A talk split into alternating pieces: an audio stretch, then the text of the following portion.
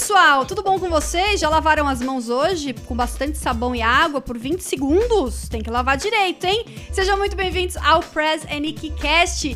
E dessa vez eu estou com duas meninas talentosíssimas, maravilhosas junto comigo. Eu tô com a Giovana Breve e a Carol Costa. Giovana, apresente-se para a galera. Olá, pessoas, tudo bem com vocês? Eu sou a Gi, como a Kika apresentou. Eu escrevo sobre games por aí, mas principalmente no Garotas Geeks e também no Start Wall. Carol, faça o seu jabazinho mini, jabazinho, que o jabazão é no Eu sou a Carol Costa, eu sou editora assistente, repórter, apresentadora no IGN Brasil. Falo sobre games, séries, cinema, tudo lá, todos os dias. É isso. E gosto de batata e sou a mãe do Bilbo. Perguntaram aqui se Bilbo é um menino ou um cachorro. É um cachorro. É um demônio, na verdade. Em forma de cachorro. E hoje a gente tem coisa muito boa para falar aqui no podcast. Tem o Xbox Series X, que deu aqueles detalhes umas semanas atrás e agora aprofundou na parte técnica e também falou umas outras coisas do console, falou do controle, coisas assim. A gente vai falar disso aqui. Tem uma apresentação do PlayStation 5 que tá marcada para amanhã, quarta-feira, que talvez já seja hoje para quem tá ouvindo depois, né? Então depende de onde você tá. Essa notícia é expectativa ou já é realidade aí para você, né? Uh, a gente vai também falar sobre o crunch da indústria de games, né? Quando a galera tem que trabalhar além da conta para conseguir entregar um jogo do jeito que a gente quer. Esse assunto sempre aparece e dessa vez apareceu por conta de uma matéria que o Kotaku fez com os desenvolvedores da Naughty Dog de The Last of Us Parte 2. E tem também um Humble Bundle com jogos da Capcom, que mesmo com o dólar alto, os jogos estão com um precinho chuchu beleza. A gente vai falar sobre tudo isso e muito mais. Bom, vamos então falar do Xbox Series X, que foi com certeza a grande notícia, né, da semana. Eles fizeram um olhar mais de perto na tecnologia da próxima geração. Mas, ó, muita coisa eu já falei no meu, no meu material que eu fiz do Xbox Series X. Tem vídeo no meu canal e também eu transformei em podcast. É para quem tiver, né, aqui no Spotify e tal. É, eu chamei um amigo meu que é desenvolvedor de games. É, ele não é desenvolvedor de games, ele é coordenador da área de desenvolvimento de games de uma faculdade. Ele, ele, é, do, ele é mestre, doutorando, ele manja bastante do do, do assunto, então a gente conversou mais a fundo. Então eu não vou repetir tudo aqui, porque também, senão o podcast vai ficar com aproximadamente 5 horas, 4 horas e meia só de Xbox Series X. Então acho que o, o de mais relevante que eles falaram de novo foram as especificações técnicas do console. Eu vou destacar aqui, né, os 12 teraflops, que a gente já sabia, né, aquela palavra gostosa de falar, 12 teraflops. 16 GB de RAM, que eles não tinham falado ainda quanto tinha de RAM o console. Uh, vai ter um driver de Blu-ray 4K UHD. Vai ter um SSD para armazenamento de 1 TB. A gente também não sabia de quanto ia ser esse SSD. Ele também é. E ele é expansível, esse, esse HD de 1 TB. E aí começam as novidades, né? Essa expansão vai ser por um cartãozinho que é próprio do, do Xbox. E é um cartãozinho que você coloca numa portinha que tá pronta ali para ele. Então é um jeito fácil de você expandir a memória do seu, do seu Xbox. Ele também é de 1 tera e, segundo a Microsoft, ele se conecta de um jeito muito doido lá e tem a mesma velocidade do SSD que veio no, no, no console. Vocês acham que 1 tera é suficiente para a próxima geração? Ah, eu acho que a princípio não sei, talvez seja o suficiente, mas depende muito do que a gente vai ver, o que, que vem de produção aí também, o que, que a gente vai, vai usar. Não sei, não sei. É, qual vai ser o tamanho do jogo, né? Porque hoje um jogo é. grande ocuparia uns 10% desse, desse HD, né? Hoje. Tipo, imagi então, imaginando que na nova geração isso vai ser bem maior, é, eu acho que é um pouquinho limitado, digamos assim, mas não sei. É, o, o Raul Maia falou bem aqui, esse, esse cartão que eu mostrei aqui da, da Microsoft, que vai ser para expansão, ele é feito em parceria com a Seagate. Vocês, pelo que eu entendi, você só vai poder usar ele para esse tipo de expansão. Ele também tem conexão USB 3.2 é para você ligar um HD externo, um pendrive, mas aí só jogos da geração, das gerações anteriores, né, do Xbox original 360 e One vão poder ser instalados dessa forma. Se você precisar instalar jogos do Series X em um, em mais espaço do que o seu HD tem, você vai ter que usar essa expansãozinha aí exclusivamente.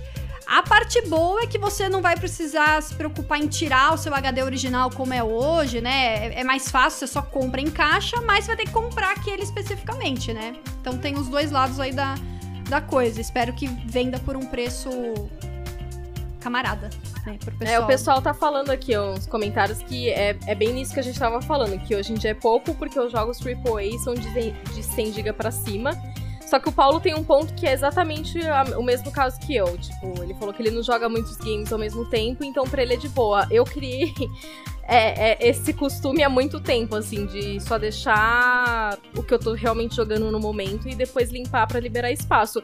O que é, se a gente for pensar numa nova geração em coisas que facilitariam e tornariam muito mais cômoda, né? A, a, o ato de você pegar e jogar e tudo mais, eu acho que não se preocupar com isso seria uma boa. Você ter espaço suficiente para não precisar ficar limpando e para armazenar mais, mas enfim. É, mesmo porque na próxima geração, pelo menos no Xbox Series X, eles têm aquela coisa do Quick, quick Resume, né? Que na verdade você consegue deixar vários jogos rodando ao mesmo tempo e é uma coisa absolutamente maravilhosa.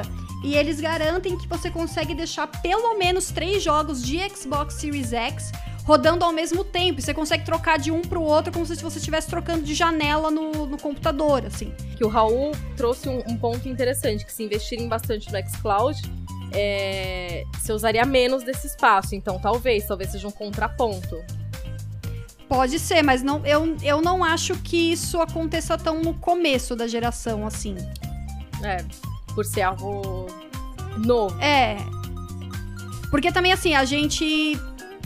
Aí o xCloud barra em outras. Eu sou super fã, né, desse negócio de streaming, cloud gaming, vocês sabem. É, mas também começa a esbarrar em outras questões, né? Porque se você tá jogando num console, não tem por que você jogar streamando, né? A vantagem de jogar streamando é você não precisar de um hardware. Se você já tem o hardware, o melhor jeito de jogar é localmente, né? Então também aí já não sei. Eu acho que não faria muito sentido você ter um Xbox Series X e ficar usando ele para streamar, jogar por streaming nele, sabe? Para mim perde total sentido do, do, do sistema. Mas é, eu, eu puxei esse negócio do Quick Resume pensando tipo, nesse negócio de vários jogos, né? Que você vai poder ir de um pro outro muito fácil. Isso é por conta do SSD também, uhum. né? E parece que assim, esse negócio de pelo menos três jogos de Xbox Series X, porque depende muito do jogo. Tem jogo que, se você for jogar, por exemplo, jogos de 360, provavelmente você vai conseguir deixar muito mais jogos rodando ao mesmo tempo, porque eles ocupam menos memória do, do videogame. É, o SSD também tem o lance do loading, né? Que é bem rápido. Eles fizeram um comparativo do loading no State of Decay 2. Não sei se vocês viram esse vídeo. Meu, o Vi. cara, o cara é entra, absurdo. ele joga um monte e o Xbox One X ainda tá lá. Tipo, tá. É, tipo, no final do vídeo o cara entra, assim, e o outro já tá, sei lá, na metade da missão. Tipo, é muito rápido. É, é bem diferente. Esse vídeo é bem legal. Quem já usou SSD no computador sabe que faz uma diferença brutal, assim. Parece que você comprou um computador novo quando você instala um SSD. É muito diferente. Então eu espero que, que a expectativa é que o SSD realmente tenha uma diferença brutal, assim, nos pros consoles. No loading, principalmente, mas também em outras coisas, que a gente mostrou esse Quick Resume dentro do próprio jogo. Negócio que a gente já falou bastante. Eu, eu pelo menos no, no, no, vídeo do Xbox Series X, a gente comentou as vantagens do SSD além do loading, né? E falando de jogo, eles liberaram um tech demo de Gear 5 e de Minecraft, rodando uma versão de Xbox Series X. E o mais doido é que o Minecraft tava com Ray Tracing. E o negócio é que Minecraft fica muito mais bonito com Ray Tracing. Frases que você nunca imaginaria ouvir. Eu vi algumas imagens de comparação e, assim, eu fiquei um pouco impressionada, assim. Eu confesso que eu não tava botando muita expectativa. é muito doido. Quem estiver ouvindo a gente, assistindo aí depois na live, vai depois assistir esse, esse demo do Minecraft com Ray Tracing no Xbox Series X. É muito doido porque você consegue perceber muito bem a diferença, a diferença e o que o Ray Tracing faz no, num jogo. Num jogo que o gráfico é simples como Minecraft, é bem interessante ver o impacto que ele tem. E eles também falaram no controle do Xbox Series X, que eu acho que a gente não tinha tido grandes detalhes dele até então. É, no fundo, o controle não. Se você olha assim pra eles falar, nossa, tá quase igual. Os, as mudanças foram sutis, eles quiseram dar uma esculpida melhor neles, dá pra falar assim. Na parte técnica, eles falaram muito de redução de latência. Eu acho que a polêmica do controle, de certa forma, é que ele vai usar pilhas, mais uma vez. Sim. É, tem muita gente que reclama. Como vocês se sentem em relação a controles com pilhas? Olha, eu particularmente prefiro carregar normalmente. Mas assim, não, não, não, não me prejudica a experiência também. Não é uma coisa que eu falo, ah, oh, meu Deus, não é uma. Sei lá. Eu, eu gostei de ver, tipo, nesse, nesse controle novo, que eles colocam esse novo direcional para tentar melhorar a, a, a, performance e a sensibilidade na hora de jogar. As setas que tem um relevo um pouco mais. Desta, desca, meu Deus, desta, Peguei o negócio da Kika de não conseguir falar. Destacadinhos, destacados. Que ali nas extremidades também é um pouquinho maior. Eu acho que isso, pegando e jogando, vai ser uma coisa muito mais confortável de, de, de fazer. E, e, também tem aquele botão de share, né? Que ele é automático, assim, que ele facilita para você poder compartilhar. Que tem gente que não liga, mas eu acho que isso é super legal para quem realmente usa, para quem tem costume de, de sempre compartilhar o, as telas, enfim, as jogadas. É, eu achei bem interessante também o relevo. Eu achei bem legal essa parte de adaptar para para tamanhos de mãos, assim, porque querendo ou não, quando você é criança tem muita dificuldade. Eu confesso que eu tinha um pouco de dificuldade com o Nintendo 64, com aquele controle. e aí, assim, eu. Mas eu confesso que essa parte das pilhas. Porque assim, eu tenho um PS4, então, assim, quando eu tô no jogo online e descarrega o controle, é tipo, meu Deus, sabe? Tipo, é só. Eu saio correndo pra pegar o cabo, imagina a pilha. Tem que tirar a pilha, troca a pilha. Tipo, eu acho que, sei lá, Xbox, dá uma modernizada, assim. É, o pessoal tá falando aqui que acha que é mais em conta você levar pra manutenção se der problema. É, é mais em conta uhum. você ter pilha do que levar pra manutenção se tiver problema. É, na verdade, se você pensar que eles vão vender kits de bateria oficiais para o controle, você acaba tendo uma opção a mais para as pessoas. Né? Elas não são obrigadas a só ter um controle com bateria, elas podem ter um controle com pilha também. Eu só assim, se você for pensar no preço, tem, tem que só ver isso aí, né? Tipo, o quanto custaria esse kit de, de bateria e quanto já é o controle, né? Pra ver se vale a pena pra uma pessoa comprar realmente o, o controle com, com esse kit de, de bateria. Eu acho o pilha um saco uh, para as minhas coisas do dia a dia. Eu sempre prefiro coisa recarregável, porque pilha custa caro, tem que ficar trocando. Às vezes acaba, sei lá, você não tem muito controle de quanto você tem ainda de pilha, sabe? Não é que nem o, o controle que você, tipo, sei lá. Você pode carregar a qualquer momento e deixar ele sempre cheio. A pilha você não vai ficar trocando no meio do caminho, porque senão você desperdiça a pilha que você gastou, né, por ela. Então, assim, eu não, não gosto muito de pilha, acho que também gera muito lixo, né? A, a, as pilhas. O meu gravadorzinho aqui, esse Zoom, que eu tô usando para gravar, ele é de pilha. Eu fico morrendo de medo de acabar a pilha no meio do caminho, no meio da minha gravação. Porque eu não tenho como, tipo, toda vez que for gravar, deixar ele cheio pra, pra garantir, entendeu? Sou obrigada a usar até o fim. E este fim sempre vai ser no meio de uma gravação, né? Então, eu, eu acho que pilha tem mais desvantagem do que vantagem, mas como o Xbox está entregando esse, essa possibilidade de comprar uma bateria, diminui um pouco aí o, o a questão para mim, né? E saindo do lado verde da força, vamos falar de PlayStation 5, porque a Sony marcou uma apresentação para quarta-feira, a uma da tarde, horário aqui de Brasília. O que quer dizer que, se você tá vendo isso ao vivo, ainda não aconteceu. Se você tá vendo, ouvindo isso depois dos programas de podcast, já aconteceu. Mas a minha bola de cristal está quebrada, então não vou poder te falar o que, que rolou na apresentação. Mas o que a gente pode fazer é dar uma especulada aqui no que, que a gente acha que pode ter. A apresentação vai ser com o Mark Cerny, que é o chefe de arquitetura do PlayStation 5, o que já dá um indicativo de que provavelmente ela vai ser uma apresentação mais técnica sobre o console e não muito na parte de jogos, serviços, preço. Provavelmente não entraremos neste, nesta parte. É, teve uma coisa interessante que o Daniel Ahmad, que é o meu insider favorito do Twitter, ele lembrou de uma apresentação que a Sony fez há um tempo atrás, falando assim, o que, que ela já falou sobre o Play 5, o que ela ainda não falou.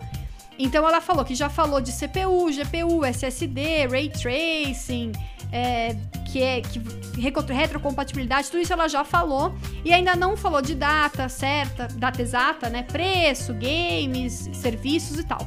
E ele acha que a, micro, a Sony vai reforçar aquilo que ela já falou, vai entrar em detalhes e não vai falar nada de, de novo, assim, nesses aspectos mais. menos hardware, né? Vamos, vamos dizer assim. O que, vocês estão esperando desse anúncio de amanhã? Vocês acham que vai ser mais, mais hardware? menos jogo? É, eu, eu acho que não vai ter nenhuma dessas novidades aí de sobre data, jogo, experiência de usuário, esse tipo de coisa. Realmente eu acho que vai ser muito mais focado em informações técnicas mesmo, mais arquitetura do videogame e tudo mais.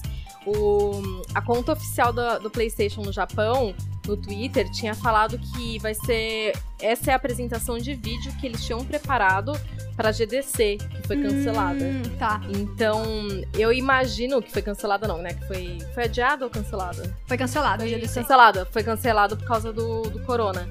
Eu imagino que vai ser algo realmente mais técnico, assim. Não acho que ia ser algo se for, isso, se for isso mesmo, se não for tipo, ah, eles vão fazer um state of play para mostrar de uma hora para falar de não sei o que, eu acho que vai ser uma coisa muito mais técnica.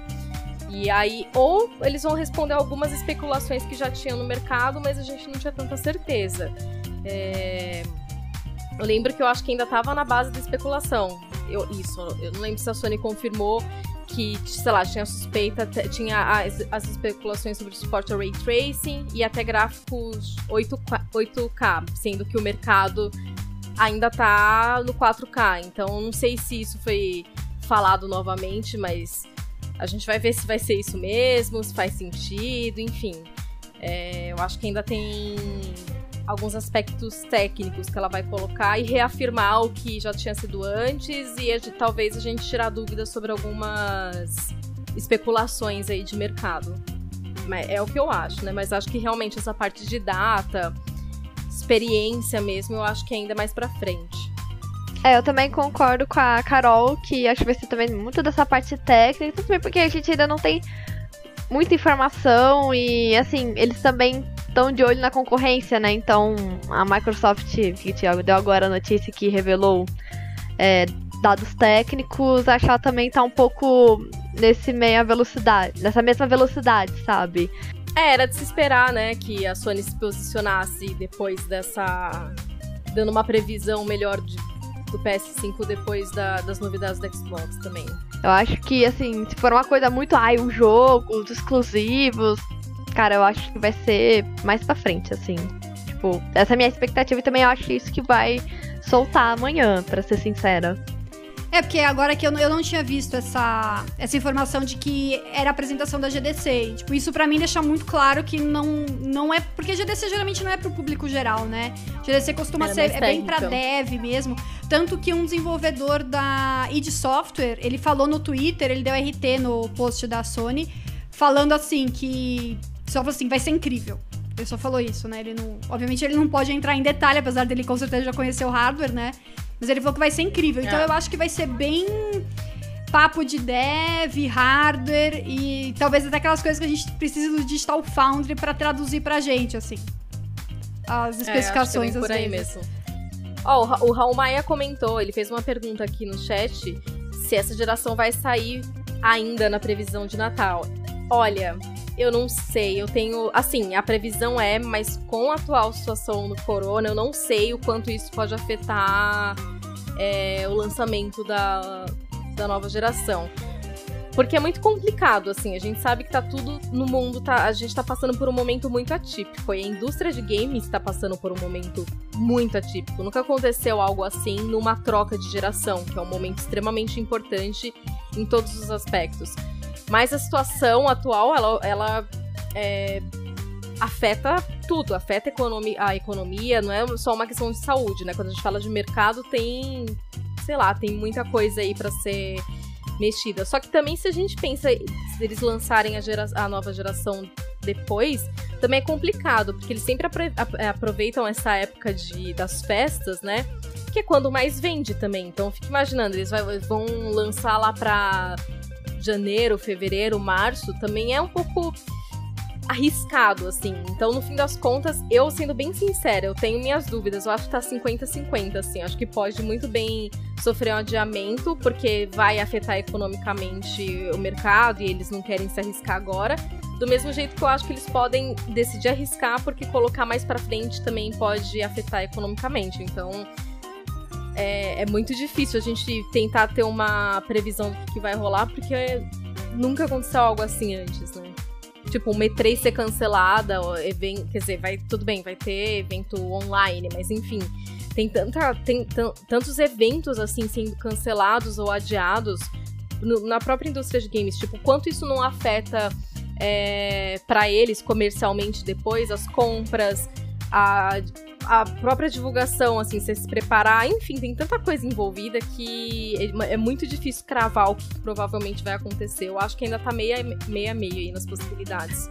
Sim, complementando também o que a Carol disse, assim, é, ela realmente falou, a economia, a economia muda tudo, assim, é em grande escala. E também não é só isso, também é, é a origem da doença veio da China, que é assim, é o que produz também a parte técnica e mecânica das peças para videogame. Tanto que, assim, acho que eu vou pedir agora um help pra Carol, pra Kika. Eu acho que, inclusive, a Nintendo também tá sofrendo com isso, né? É, na produção do Nintendo Switch, né? Porque acho que as peças também vêm da China, a PlayStation também vai sofrer. É, assim, então isso vai afetar tudo e e também tem que ver como é que vai ser o desandar da carruagem, né? Quanto a isso. É, a E3 também foi cancelada, a GDC foi cancelada. E também, inclusive, muitos esportes também, eventos de esporte foram cancelados ou foram adiados. E isso também vai afetando. Tipo, é um efeito dominó. Vai afetando todas as áreas, assim. Eu acho também difícil também chutar até o Natal, porque tem que ver como é que vai estar tá a economia estabelecida, porque, ah, beleza, é o período de compras de Natal e Black Friday, só que será que o consumidor vai ter dinheiro para suficiente para comprar? Então eu acho que ainda é muito arriscado dizer e acho que quem sabe até, sei lá, julho, agosto tenha. Acho que vai ficar mais claro assim, mas eu também espero que a gente consiga retomar e, tipo, conseguir curar um pouco do vírus, enfim. É, até o momento a, a promessa é realmente essa, de que até o final desse ano até o final de 2020 a gente vai ter tanto PS5 quanto o Series X. Mas é o que a gente está falando, existem as possibilidades. Nenhuma das empresas falou ainda sobre isso. Ah, tipo, corremos o risco de adiar o lançamento de nossos consoles. Isso não foi falado, é muito mais a gente que imagina e o público que começa a ter essas dúvidas dada a situação. Mas é, até o momento nem, ninguém se pronunciou, então eles vão aí Tipo, a Microsoft acabou de soltar um monte de novidade, todas as specs. PS5 talvez faça o mesmo é, amanhã. Então, eles estão seguindo, tocando a divulgação normalmente. Acho que se tiver que ser adiado, a gente vai saber mais pra frente mesmo. Mas é, eu acho que eles vão forçar muito, vão fazer um esforço muito grande para chegar mesmo no final do ano. O que eu acho que pode acontecer é vir com um estoque menor do que eles gostariam eu acho. É que eles não consigam produzir a quantidade de unidades que eles gostariam, mas que produzam para sair na, na data certa. Porque você tava falando esse negócio de ser Natal e tal, eu. As, as, tem pe bons períodos para lançar produtos de games que vêm demais, né? Às vezes, questão de 15 dias já muda completamente as vendas. E aí, sei lá, para eles não, não, não vale a pena jogar 15 dias para frente. Teria que jogar 7 meses para frente para poder valer a pena as vendas. Então eu acho que eles vão forçar muito para realmente chegar no fim do ano, mesmo que os estoques acabem super rápido. Eu tenho certeza que agora eles já estão, sei lá, com inúmeros economistas estão conversando entre eles para decidir, tipo, se a gente não conseguir lançar agora, o que, que a gente faz? Qual, que vai, qual vai ser o melhor? E eu não acho que nem é questão de, tipo, tá finalizado ou não, poder tá em, tá em produção ou não. Acho que é mais por uma questão mercadológica mesmo qual vai ser o melhor momento para a gente lançar, dada a circunstância, manter a data ir mais para frente. Eu acho que independente do que eles decidam, provavelmente eles vão decidir pensando com muito cálculo, com muita, muita noção, porque isso mexe muito é, para eles. Faz, é exatamente o que a Kika falou. Às vezes 15 dias faz uma diferença gigante, que a gente não tem tanta noção assim. É, mas para a empresa que investiu nisso e, e, tem uma margem né, do que ela quer ganhar logo de cara, isso faz muita diferença. Então vamos ver aí. E voltando, né, para a apresentação do PlayStation 5 em si, muita gente começou a especular que a Sony deu uma acelerada na apresentação dela aí porque a Microsoft divulgou hoje. Eu acho que foi pura coincidência, porque eu não acho que uma apresentação dessa você faz assim rápido, né? Opa! Microsoft, vamos fazer. Microsoft falou fazer correndo. Vocês acham que teve alguma coisa a ver ou foi coincidência só? Então, se for realmente o vídeo da GDC, eu acho que foi. Decidiram apressar um pouco sim. É mesmo? É, eu acho que se for esse vídeo, se for um vídeo que já tava pronto, eu acho que tem muito disso. Bom, vamos é, lançar pelo menos numa época próxima, né? Acho que faz sentido. Não acho nem que isso seja uma coisa ruim, negativa de algum modo. Acho que é isso, gente. É nova geração. A corrida pra nova geração tá aí e vai, vai funcionar assim até o final do ano. Mas eu, eu acho que é normal. E as empresas também devem conversar entre si, saber mais ou menos quando cada uma vai ter as novidades, justamente pra, pra nivelar, assim, o, o período de, de notícias. Mas sempre vai rolar, acho que sempre vai, acho que a gente não tem nem que estranhar. Sempre vai rolar essas coisas de uma mostrar e a outra pouco tempo depois, sei lá, ter um posicionamento, porque, meu, é isso, eles são cobrados disso também. E tem que mostrar mesmo. A galera tem que saber o que, o que esperar. Tem uma coisa também, porque a Microsoft vem mostrando já há mais tempo é, a gente já tem uma noção melhor do que esperar do Series X do que a gente tem do PS5. Então tá na hora, tipo, da Sony fazer essas apresentações e mostrar um pouco mais pra gente estar tá ali nivelado de informação também. O que a gente tem hoje em dia do PS5 é muito mais especulação do que realmente um, uma informação ali, tipo, divulgada certinha. Então tá na hora também desse movimento. E o Jason Schreier, que para mim é o cara mais precioso dessa indústria, a indústria de games precisa de Jason Schreier, que é o. o não é, ele não é editor-chefe do Kotaku, ele tem outro cargo no Kotaku. Eu falei editor-chefe da outra vez, eu estava errada. Já esqueci qual que é o cargo dele. Mas ele é do Kotaku e ele, essa semana, é, publicou uma matéria falando sobre o crunch na Naughty Dog, especialmente no desenvolvimento de The Last of Us Part 2.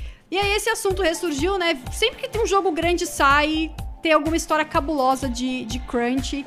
E eu quero aproveitar o espaço aqui do podcast, não só para falar do caso da, da Naughty Dog, mas sempre a gente conversar um pouco geral, assim, sobre, sobre o crunch, porque quanto mais eu leio sobre o assunto, mais assustada eu fico, assim. Porque. Vamos falar, porque parece que caras se enfiaram num buraco e eu não sei se eles têm como sair disso. Eles, os devs de games. É, mas só para destacar os pontos, assim, dessa matéria do Kotaku, que inclusive todo mundo deveria muito ir ler, porque é uma matéria necessária então, depois que acabar o podcast, você vai lá ler essa matéria, que ela é maravilhosa. As matérias do Jason são sensacionais, assim, nesse sentido. Que, inclusive, ele fez um livro que já tá vendendo aqui no Brasil, que é sensacional, que se chama Sangue, Suor e Pixels, que é sobre os bastidores dos jogos. E, meu, ele acompanhou desde o cara do Stardew Valley até, até a Naughty Dog, na época do Uncharted 4, e Assim, é uma realidade brutal de quem desenvolve jogos nos Estados Unidos. Uma, algumas coisas que eles comentam nessa matéria é que a Naughty Dog é um estúdio conhecido por atenção aos detalhes, então a galera fica muito fissurada é, nisso de querer entregar todos os mínimos detalhes e gastam horas e horas é, para fazer essas coisas.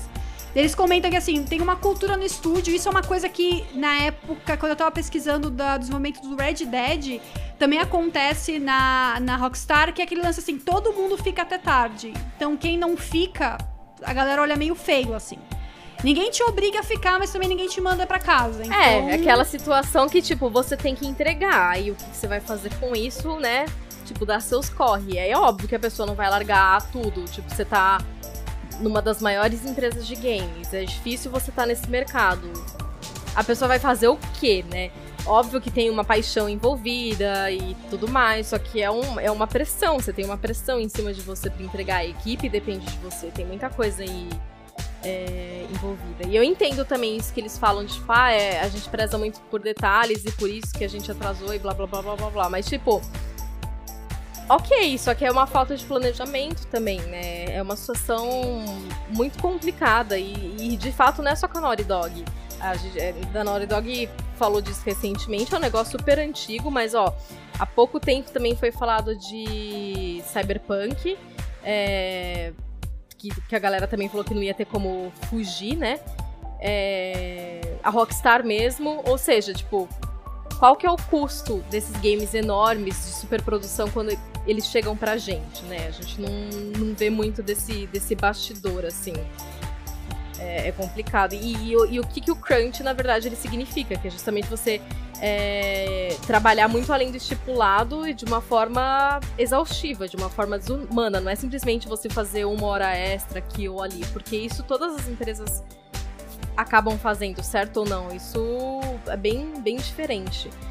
É, é realmente a ponto de exaustão, assim. Eu tava vendo, inclusive, é, tem uma uma reportagem muito legal do Bruno Isidro que ele escreveu pro Start é, em 2000, acho que foi 2000, foi ano passado, se eu não me engano. Foi ano passado. Fala, isso, que ele fala do crunch e é, é acho assim, é super bem detalhada, todo mundo que tiver oportunidade leia, que lá tem uns dados da, de uma pesquisa que mostra que mais da metade dos desenvolvedores de games já trabalharam com crunch na criação de um jogo.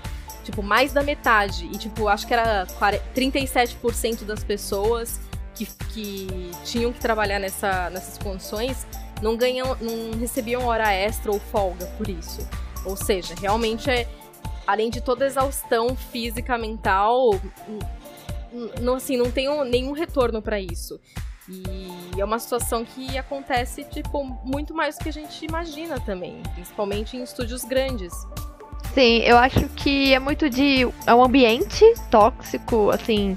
Não é por tóxico por mal, mas assim, é a própria cultura também, as pessoas ficam nessa rotina e elas normalizam isso. Então, isso acaba virando uma coisa normal, assim, de você ter que ficar até tarde e você, se você vai embora no seu horário, mesmo que está ah, no papel está no meu horário, as pessoas vão falar mal de você, né? Então tem isso. E, cara, o relato que o Jason consegue é, extrair dos desenvolvedores, das pessoas que, trabalham, que trabalham e trabalharam lá, são, assim, brutais em vários sentidos, assim é, exaustão mental, é carga física. Eu lembro que quando eu tava lendo Sangue, Suor e Pixels, que tá aqui comigo, inclusive, é, eu não sei qual foi a empresa, eu acho que foi a Naughty Dog, o cara falou mesmo que, ah, então eu demorava uma hora no trânsito, aí eu decidi alugar um apartamento do lado do meu trabalho para perder menos tempo. Então, tipo, olha o ponto que você chega para você dedicar só para você fazer, sei lá, o cabelo da personagem para parecer mais real, sabe? Então, eu acho que isso também faz a gente questionar. E para mim também o que é mais triste, a gente dá esse tipo de, de notícia e aí o jogador vem justificado, tipo, ah, mas a outra empresa também faz isso. Tipo, é, mas não é normal, não deveria ser normal, não é saudável. A galera entra num, num piripaque mental e, tipo, isso desgraça a vida inteira dela, sabe? Às vezes não vale a pena você desenvolver um, um baita jogo. Isso é muito complicado. Teve inclusive um desenvolvedor da Naughty Dog que depois que saiu a, a, a matéria, ele na verdade não trabalha mais lá. Ele comentou que teve colegas deles que foram hospitalizados de tanto trabalho. Então, assim, tem gente aí no chat falando: ah, não, é só, não aguenta, estão pagando. Gente, não é uma carga de trabalho normal, é um negócio extremamente desgastante por muito tempo. É... Tipo, é a pessoa não comer, ela não dormir, não é trabalhar muito e chegar em casa e conseguir dormir, é, às vezes não ir para casa.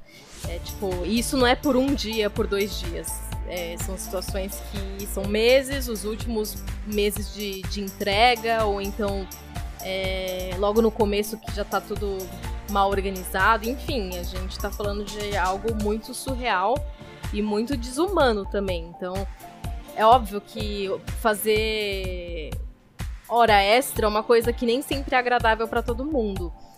Mas a gente, certo modo, aprendeu a compreender e, e, quando você tem leis que tipo te ajudam nisso, se você é compensado de alguma forma, seja com a, a, o valor né, da hora extra ou isso ser, ir para um, um banco de horas que você pode debitar depois, enfim são coisas bem diferentes. A gente tá falando de metade da população que não consegue. De metade da população é louca, metade dos desenvolvedores, metade da população. Eu viajei aqui lendo os comentários.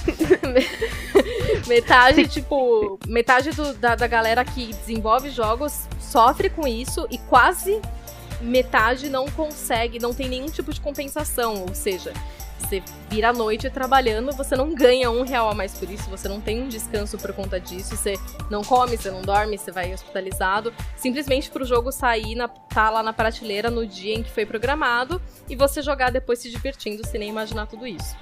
Na Naughty Dog, eles falaram, inclusive, que 70% dos de desenvolvedores que trabalharam no Uncharted 4 saíram da empresa depois, porque eles não tinham condições de continuar. E eu também vi alguma vez uma matéria comentando que eles estão percebendo que os, os, desenvolvedores de jogo estão meio que se aposentando da indústria muito cedo, justamente porque ninguém aguenta esse ritmo por muito tempo, né? E, e eu falei que se enfiou num buraco porque eu tava pensando um pouco sobre isso, né? porque sempre acontece essa, essas discussões, né? E parece para mim que a, os, a tecnologia evoluiu muito nos games, né? A, os consoles evoluíram horrores é, de, desde quando começou a época do Atari até agora. Só que parece que o trabalho dos desenvolvedores fica cada vez mais difícil, cada vez mais complexo. Parece que essa, esse avanço tecnológico só piora a situação para eles, não melhora. Essa é uma impressão que eu tenho, porque os jogos sempre tão, levam mais tempo para ser feitos e os caras têm que cada vez se desdobrar mais. Porque eu também acho que parece que a gente ficou mal acostumado em querer evoluções bizarras a cada jogo novo que sai. E a gente espera um. um por exemplo, que nem o, o no, na matéria do Kotaku, Jason Schreier brincava muito com a galera se matando para fazer o saco de areia esvaziar aos poucos quando leva um tiro. Né, os caras lá no, na, na Rockstar se matando de trabalhar pro testículo do cavalo sofrer ação da gravidade do clima. Sabe, assim, tipo, Devi, deveria ser assim, sabe? É, só que eu acho que o público espera isso, né? E pensando um pouco, eu acho que talvez até a imprensa, o nosso lado, a gente seja um pouco culpado, porque a gente também valoriza muito isso. Né, tipo, ah, os testículos dos cavalo, do cavalo no Red Dead muda com, muda com a gravidade, tem física própria. Tudo, nossa, que incrível. Mas, tipo, a que custo isso foi feito, sabe? Exato. Sim. É. Tem muita gente que é freelancer, ou tem pessoas assim, como a própria matéria do Jason da, Toca da Kotaku, nossa. É, tá, pe tá pegando ah, esse tá vírus. Tá pegando não. o vírus da Kika. Todo mundo pode falar. é o vírus da Kika, gente, não é o coronavírus. Brincadeira. É, mas voltando ao assunto, na matéria da Kotaku, que hum, o Jason fala que a, eles, muita gente saiu, então eles tentam chamar a galera que é júnior, que assim, não tem muita experiência nesse tipo de trabalho. E até você aprender a mexer com a engine que a Naughty Dog usa, até você aprender como funciona e ainda assim fazer um jogo mega realista como, como The Last of Us, é tipo, é uma parada pesada, sabe? É, o que, eu, o que eu vejo, eu até comentei isso no Twitter, eu acho que falta, me parece, um. um... Alguém que entre para planejar o jogo, só que uma pessoa que seja um pouco distanciada da paixão, ela pense mais como um produto mesmo do que como uma, uma arte, sabe assim? Tipo, alguém que tem uma visão mais objetiva. Porque assim, trabalho criativo sempre dá para ficar melhor, né? E e tem muitos casos no, no Sangue Story Pixels, tem muitos casos que o cara que escrevia a história acordou um dia e falou: ai não, quero mudar tudo. E muda tudo. No próprio, no própria matéria do Kotaku, ele, ele, os desenvolvedores falaram que às vezes eles ficam trabalhando na mesma coisa tanto tempo que depois de cinco meses olhando para a mesma cutscene, você começa a achar que aquilo tá uma droga. Só que não tá uma droga, é só você tá olhando para aquilo muito tempo. Qualquer um que, sei lá, fica escrevendo um texto por muito tempo, editando um vídeo, meu, tem uma hora que você começa a achar que tá uma droga mesmo, porque você tá muito tempo olhando para aquilo. E me parece que falta alguém com uma visão objetiva que vire pro cara e fala: não está uma droga. É só você que tá trabalhando nisso há muito tempo. Vai continuar assim, vai ficar assim, porque não está uma droga. Então, assim, é foda o cara, o cara ir parar no hospital porque o irmão Hauser é doido que resolveu mudar a história inteira, sabe, do jogo. Então, eu acho que eles não. Me parece que a indústria não aprendeu a botar limite na, no, no um limite saudável no criativo das pessoas. Não que é para começar a limitar também, porque senão a gente vai, né, vai perder criatividade mas fazer isso funcionar de um jeito humano para as pessoas que trabalham lá, porque senão daqui a pouco não vai ter mais desenvolvedor trabalhando, vai todo mundo embora e vai todo mundo ficar com medo, ninguém vai querer entrar na indústria mais, porque, né, tem um limite das coisas. Exatamente, e o mais triste desse relato que eu fiquei assim, claro, tem vários relatos desse texto que você fica muito comovido, mas acho que um assim que mais pegou é que é também da falta de comunicação entre as equipes, assim. Que é tanta gente mandando em pessoas que tem gente que, sei lá, tá fazendo uma coisa, tá fazendo um prédio ou uma cutscene, e só depois de semanas descobre que aquilo foi cortado, porque na reunião dos bots eles tiraram e ninguém avisou ele. Então, assim, é muito trabalho também perdido, né? Nem tipo, ah, ficar na mesma coisa. É ficar na mesma coisa e depois você descobrir que não foi pra nada. Então, assim, a galera também fica, assim, torcendo que, ah, beleza, pode ser o jogo do ano, pode ser o jogo do ano. Pra mim, Giovanna pode ser o jogo do ano, entre, entre parênteses. Mas é, tem gente da própria empresa ou que saiu da empresa e tá falando, não, eu quero que fale pra, pra Naughty Dog se tocar de que talvez dessa forma que tá levando a empresa e os funcionários a essa beira da loucura, mude esquema e pelo menos traga um pouco de sanidade e um pouco de dignidade ao trabalhador, né? E hoje teve um direct da Nintendo, talvez não o direct que as pessoas esperavam, mas foi um Nintendo Indie World para falar, pra falar dos jogos indies que vão chegar no, no console. Foram 22 jogos mostrados, alguns novidade, alguns que já tinham sido anunciados e que tiveram data revelada no Switch ou revelaram que saiu pro Switch. Não vou falar de todos aqui, senão vai demorar muito tempo. Mas eu destaco o Ex, e, oh, consigo falar? Exit, Exit the Gungeon. É assim que Exit fala, Gungeon, né? Que Sim. saiu hoje. Inclusive, no momento que vocês estão vendo isso, ouvindo isso, já tá disponível no, no Switch. O Bruxa de Blair, o Blair Witch, também vai sair pro Switch. Que rima, vocês perceberam? Blair Witch pro Switch. É, é, é um jogo muito. É um jogo muito não puro para o Switch, eu achei. É, achei um pouco pesado. Pesado. Switch. Achei pesado. É, e é engraçado que, assim, tava, tipo, mó, assim, os jogos novos são meio fofinhos, assim, com uma pegada 3D e tudo mais, e de repente Blair Witch, eu fiquei, nossa! e eu achando que ia ser algum outro jogo, sei lá, da Devolver, que geralmente é um pouco famoso e tem um pouco de sangue, vinha aparecer. Tem também o, também o The Last Campfire, que é dos criadores de No Man's Sky, mas dessa vez não é online, eles fizeram justamente o contrário, uma experiência introspectiva, single player. Eu achei muito legal que teve um jogo brasileiro, né? No, no Sim, Skyrim. Eu ia falar. World e cortei o. Então fala do jogo. Fala do jogo pra nós, Giovanni, já que você ia falar. Ah, sim, eu ia comentar porque eu fiz uma matéria sobre eles. É bem bacana, porque eles misturam dois tipos de. dois gêneros de, que são muito famosos do arcade, que é o estilo Pong e o Shoot'em Up. Então é muito dinâmico o jogo, ele é muito engraçadinho e ele é muito frenético, assim. E é legal que ele é feito por brasileiros, então tem uma qualidade muito bacana e vale a pena ter na sua biblioteca de jogos, porque ele é muito legal e dá pra jogar com duas pessoas. Desculpa, gente, eu não falei o nome estúdio, do, do estúdio, é da Double Dash Studio. Eles são do Rio de Janeiro. O jogo é bem legal. Se você gosta desse estilo, vale muito a pena. Ele é muito bom. Ah, ele é muito divertido, é super frenético, Sim. coloridinho. Meu, é muito, é muito gostoso de jogar, vale a pena. Algum outro jogo que chamou a atenção de vocês no Nintendo Indie World? Cara, eu tinha visto esse antes. Ah, bom, primeiro que tem o, o, Sky Children of Light, que é dos mesmos criadores de Journey, que ele já tinha chegado para Android e iOS, mas eu não tinha jogado ainda. Então vou aproveitar agora para conhecer. É, é Journey, né? Tipo, pelo que eu vi, é essa pegada mais introspectiva também, mais contemplativa, gosto. E eu queria muito jogar um que eu tinha visto também falando antes, que é o Moving Out. Que ele é um jogo sobre mudanças.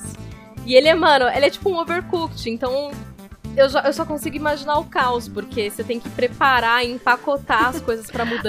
ah, é um jogo sim. você jogar com desse. amigos. É, aí você tem que fazer a mudança, tipo, empacotar as coisas, tomar cuidado, levar pro caminhão, tomar cuidado para não quebrar nada com os amigos. Então, tipo, esse é o tipo de jogo perfeito para você jogar e acabar com amizades. Gosto disso também. Jogos estilo caos. Ai, Kika, já, já vou lançar aqui, ó. Quem acha que a Kika devia fazer uma live desse jogo chamando eu e a Gi, pode votar aí. Ah, você quer perder a amizade comigo? não, eu quero jogar. Não, não sou estranha, Kika. Que eu não, não quer mais ser minha amiga, não quer mais ser minha amiga, não tem coragem de falar e quer arranjar a briga no jogo. Eu mereço. Depois dessa, volta Olha... falar, amiga, vamos jogar Uno. Lança mais Stop, vamos jogar Stop. stop. Poderia ser, Kika, porque você me chamou de estranha no começo dessa... Mas na verdade é porque eu acho que você tem. A gente tem uma capacidade muito boa de comunicação. Entendi, entendi. De organização. A gente vai conseguir fazer uma mudança top. É por isso. Agora tem três notícias rapidinhas aqui. É... Resident Evil 3 Remake, temos data da demo, vai chegar no dia 19 de março. Pra PlayStation 4, Xbox One e PC. Fiquei feliz que o PC foi incluído. Geralmente o PC é ignorado nessas coisas aí. E o Project Resistance vai Project Resistance vai ter beta aberto no dia 27 de março. O pessoal Tomara que jogar. melhorado o Project Resistance, porque eu joguei ele na BGS, joguei com o Maxon inclusive e cara, foi tipo um caos total. Mas não um caos bom, mas é, acho que ele tinha, ele tinha muito ainda que amadurecer na, na época. Eu espero que tenha melhorado isso. Não tava bem balanceado, né? O Mastermind ganhava sempre. Eu tô muito ansiosa para jogar essa demo, porque o Resident Evil 3 é o meu preferido. E eu quero muito, muito, muito ver, assim, ainda não ter esse gostinho de jogar, ver como que tá o Nemesis é, nessa versão tão extremamente ágil que chega na voadora. Brincadeira, mas é quase isso. Vai ser quase isso. é quase isso. E tô empolgada para jogar. E outro grande lançamento desse ano é o Cyberpunk 2077, né? Que foi adiado lá para setembro. E com certeza muita gente tá meio preocupado, né, por causa do coronavírus, pensando aí como é que fica a produção. A CD Projekt Red postou um comunicado no Twitter deles falando que tá todo mundo fazendo home office, mas que o jogo continua programado para setembro tá tudo certo e que as coisas estão nos conformes. Então, Cyberpunk 2077, por enquanto, continua para setembro. Ainda bem, porque o primeiro adiamento já foi muito para o meu coração. Não suportaria mais um. Não, eu espero ah, que não, sim. mas eu, eu, não, eu não põe minha mão no fogo para nada nessa atual é. situação aí. Então, eu espero que não seja adiado mesmo. Confio, mas se a CD Projekt falou, eu acho que tá, tá tudo certo. Por enquanto, pelo menos. E ainda falando de CD Projekt Red, temos um novo jogo de Witcher que está em pré-produção. Olha só, mas ó, não se empolga muito porque esse jogo não vai ser The Witcher 4, não vai ter Geraldão de Riva envolvido. Então não dê trocado pra ele. Desculpa, gente, eu precisava soltar essa piada. Eu não vi a série ainda, então eu não entendo, eu não entendo este meme. Eu ainda não assisti. Sorry. Mas o meu dia vai chegar. E tem ainda mais uns, pelo menos uns 4 anos de desenvolvimento do jogo aí. Então, é só assim, gente, existe. Mas ó, vai demorar muito pra gente ouvir falar dele, viu?